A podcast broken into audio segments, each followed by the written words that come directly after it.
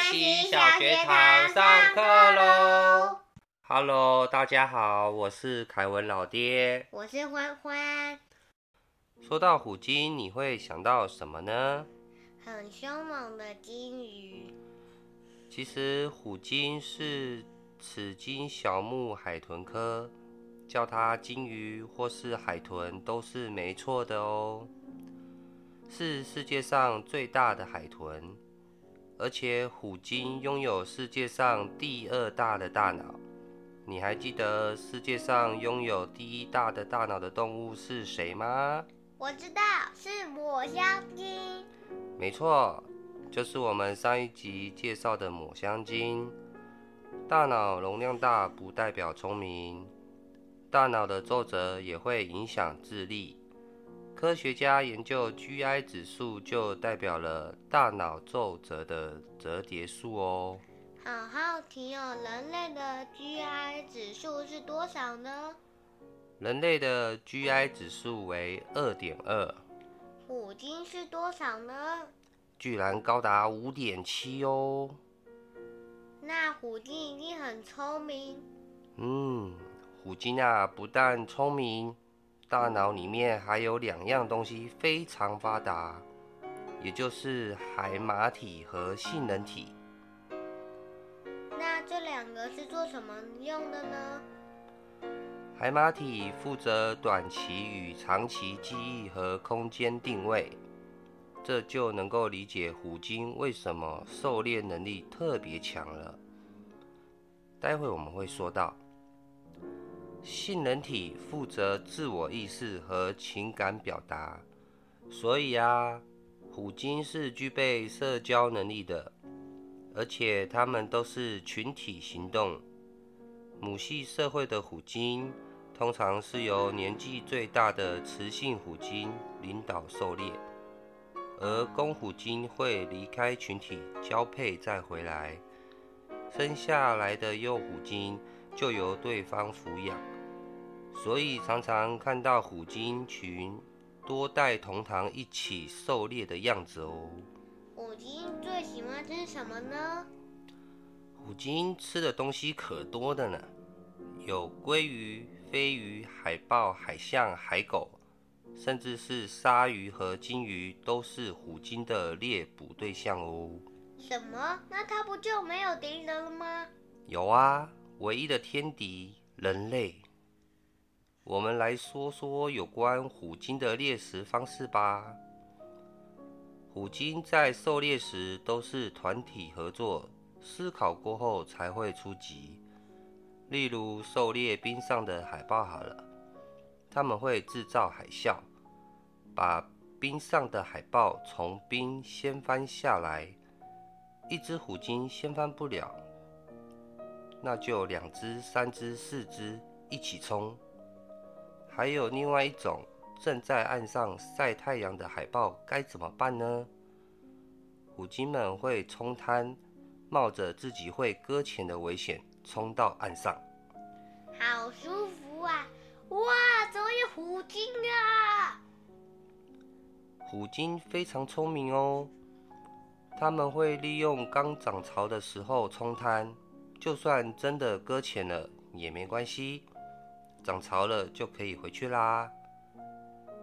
还有一个地方的虎鲸特别特别聪明，当海豹在远离海岸的石头上晒太阳时，虎鲸们又来啦。他们会利用涨潮的时候进入可以深入岸边的沟渠，在退潮的时候就能把海豹成功的带回海里啦。我又回来啦，我又回去啦。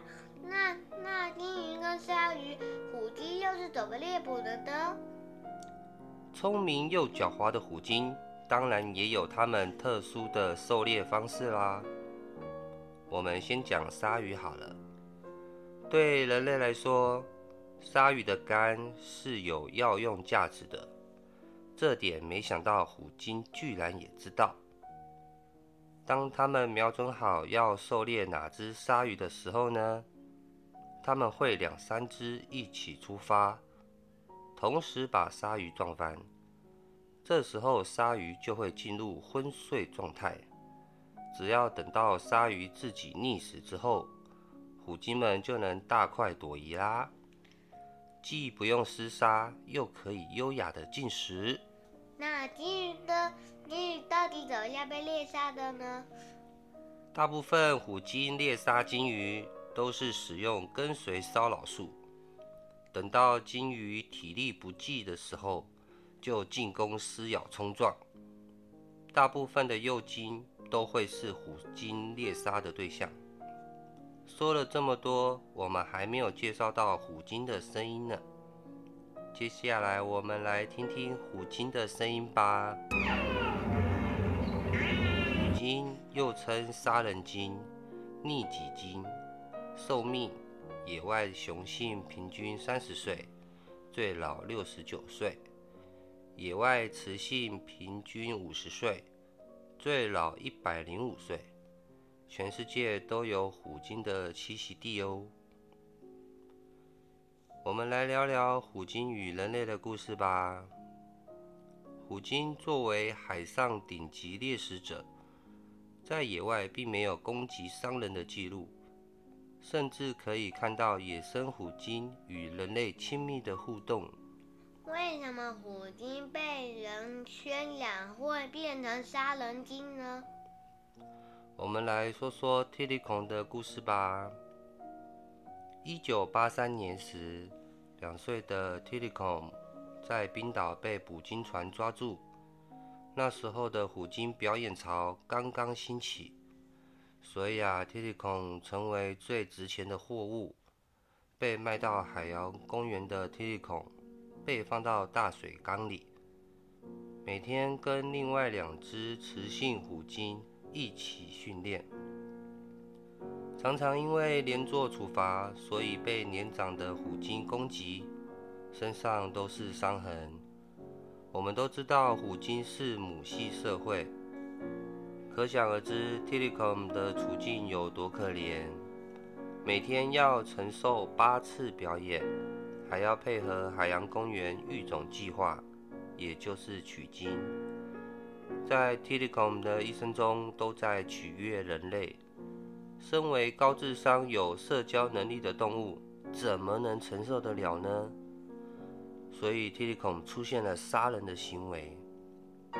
他的一生杀了三个人，两个训练员与一个游客。